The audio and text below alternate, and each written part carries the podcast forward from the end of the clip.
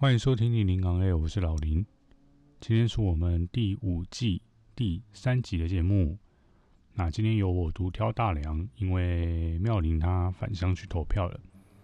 然后在开始之前，先跟大家说，本人我呢，呃，舌头破了一个洞，所以最近讲话不太方便，可能有点大舌头，还请大家见谅。好，那今天要跟大家聊有关于。公投的话题，嗯，我觉得有一有一件事情很有趣，想要先讲一下，就是昨天晚上啊，因为是选前的最后一天嘛，然后正反双方应该都是卯足了全力要做最后的催票这样子，结果今天呢，早上电视一打开，发现，哎，全部都在报王力宏，网络的媒体也是。怎么怎么花？就是王力宏的新闻，好像没什么人在讨论公投。然后最后今天公投结束了，那公投投票率只有百分之四十一。呃，当然我我不觉得这跟王王力宏有关系啊。那只是看到这样子的投票率的数字，还是觉得有一点算失望或是难过嘛。就是我觉得大家应该都会以就台湾是一个民主的国家为为荣吧，至少我是这样子。但有时候我也会觉得说，不晓得我们的这种民主啊，是不是只是一种制度上的民主，或者是一个口号上的民主？啊，其实台湾的人民的民主素养，是不是还是不够呢？嗯，首先我觉得公投这种事情是一个呃人民当家做主的机会。其实它跟我们选市长啊、选总统啊一样的道理。对，就是你可以用你手上的一票来决定你未来会，你希望的未来会是什么样的一个样貌。那可是为什么平常我们大家选县市长、选总统的时候，大部分人都很积极的在参与，但是对于公投就兴致缺缺呢。嗯、首先我知道很多人会说啊，我跟你讲啦，那个公投过了也没有用啊，政府就是想要做，他还是硬硬干这样子。对，那其实我本来也有这种想法，我会觉得啊，公投是难道就是像人家讲的是一种大型的民调吗？就只是知道你的想法哦，啊，你同意的人比较多哦，好。我知道了这样子，但是我不会有什么改变。本来我也这么认为，但是我自己后来做了很多功课，然后明白，其实，在公民投票法的第三十条里面，它有明确的规定，公投是有有其效力存在的。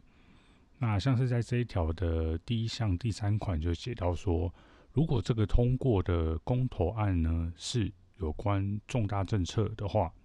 那应该要由总统或者是权责机关为实现该公民投票案内容的必要处置。就是说，其实公投是有一定的效力存在的，并不是大家说的，它只是一个大型民调。好，那到底为什么很多人会说啊，公投过了也没用？其实关键是在于公投案的主文内容。呃，举例来讲，像二零一八年的以和养绿这个案，这个公投案。当时就是比较多的争议，呃，但是以这个以和养绿案的主文，它其实是写说：您是否同意废除电业法第九十五条第一项，即废除核能发电设备应于中华民国一百四十一百十四年以前全部停止运转之条文？然后这个公投案也通过了，没错。那这个电业法九十五条第一项也确实废除了。但是因为它的这个主文没有要求说核电厂要演绎，或者是说，呃，应该要重启，所以我们才会感觉到，哎，好像过了这个以核养绿案，这个呃政府的这个所谓的非核家园的这个计划，好像没有任何的改变。对，所以才有很多人说啊，是不是公投过了，其实没有用呢？好，那更好笑的另外一个案子。你是否同意民法婚姻规定应限定在一男一女的结合？那这案也通过了。所以后来同婚是以专法来处理，而不是以民法，就是列在民法的那个法条里面。然后互加盟就跳出来说：“啊，公投明明就通过禁止同婚啊，你政府怎么可以忽视公投的民意呢？”但其实通过的是民法婚姻规定，限定一男一女的结合，所以同婚没有列入民法里面，而是以专法来处理。这个并没有违背当初公投的这个结果啊。所以其实大部分的人哦，对公投法不了解，然后他就是一个感觉，好像公投过了也也也没有什么改变啊。那或者是甚至是说，有时候一些特定的人士操弄，跟你说啊，公投没有用啊，对，然后这也是造成了为什么这一次公投投票率那么低的一个原因。然后其实还有另外一个原因，呃，是我自己长期以来非常讨厌的。就是好像，嗯、我不知道为什么这次公投好像变成一种蓝绿的对决。就是你是民进党的，你支持民进党的人，你就是要投四个不同意；那你支持国民党，或者是你讨厌民进党，你就要投四个同意。然后，呃，这段时间我很常看到一个广告，这广告的内容是他把这几年来的。那个蔡政府执政不好的地方拿出来讲，疫情的爆发啦，或者是治安很差啦，或甚至是当初台铁出的那些意外啊。然后呢，他最后广告就只有一句话，说“人民怒火，出来投票”。然后整段广告你完全没有听到他提到说这次公投到底是在投什么东西哦，他就只是细数了那些。他认为就是政府这几年来做了不好的地方，然后叫你出来投票，意思是要你用选票来教训这个执政党的意思。可是你不不觉得这个很莫名其妙吗？就是本来是一个你可以决定你要不要合适，然后你要不要禁止来租，然后公投要不要绑大选。你选择要保护藻礁的生态，还是要落实能源转型的投票？就搞到最后呢，你就变成是一个呃没有是非，只有蓝绿的一种投票。然后，所以其实就这这次公投一直有这样子的一个氛围，然后看到一个这种现象，也一度让我很没有打算要去投票的的那个心情。我是一直到昨天晚上最后才决定要去投票的，嗯，然后我相信说这次参与这投票的百分之四十一的民众，其实很多人不知道自己在投什么，他甚至大概连那个选票都没有认真看吧，反正他就是四个同意或四个不同意啊，啊，他也不是自己决定要投同意或不同意的，就是因为他支持了政党，支持了政治人物。叫他这样投，那他就这样投。其实我就想到我自己在学生时代也有这样的同样的情况。那个时候我们国中也在选这个呃模范生，然后那时候呢，我们班也有推出我们自己的我们班上的那个候选人嘛。然后那时候也被一直被说啊，你们当然是要投自己班的候选人。对，那可是那难道我不能觉得？其他班的候选人比较优秀吗？我不，我就是不能投我心目中比较适合当模范生的人吗？一定要投我自己班上的人吗？那投票不是常常大家都说选贤与能吗？那这样子的投票算是选贤与能吗？所以其实这样子错误的观念，可能在学学生时代从学校开始就已经慢慢的养成。嗯，然后这一次的公投有发生一个事件，就是是新北市长侯友谊啊。其实我平常不喜欢他啦，但是他这一次对于这个公公投的看法，我是很认同。他说他认为公投是一种自由意志的展现，不应该被他人给框限。然后也就因为他是身为这个国民党的，也算是一个。有影响力的人物，六都的里面的其中一个执政的市长，然后他一直不出来表态，就他说没有明确说出四个同意这几个字，然后呢，就引来很多的那个蓝营的人的批评啊，然后连民进党的人也就见缝插针跳出来说，哦，他哦是就是委婉的在表达四个不同意啊。然后整个媒体上面一天到晚都在那边吵那个侯友谊表态不表态啊，谁谁谁又说了什么，怎样怎样的，就是这种很无聊的政治的事情，对。但是就没有人告诉你阿公投到底要投什么，然后也没有人说这几这几个案子到底他们同意的理由是什么，不同意的理由是什么。我相信其实。呃，正反双方都有各自的论述，可是很遗憾的，就是你在电视上你是很难看到这些论述的。电视上永远就只是会炒那些有的没的正式的话题。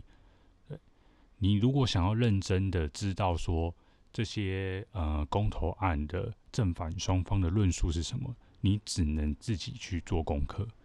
就像我也是在投票前一天自己找了很多资料，我才知道哦，原来这四个。公投案的内容是这些，那为什么那个同意的人的想法是什么？然后不同意的人的想法是什么？我才大概了解，对，然后最后才决才有办法决定我要怎么投嘛。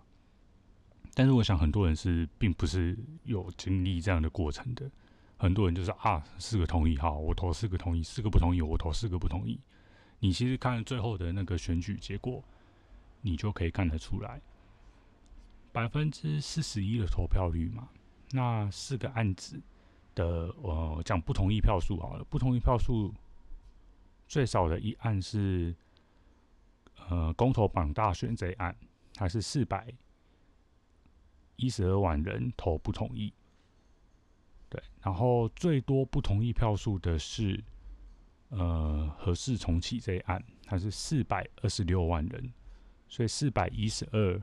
到四百二十六万，所以其实四个案子的不同意票数跟同意票数相差不远，所以我相信绝大多数的人他在这四个案子投的票是一样的，他要么四个都投同意，要么四个都不投不同意，应该大多数的人是这样子在投的。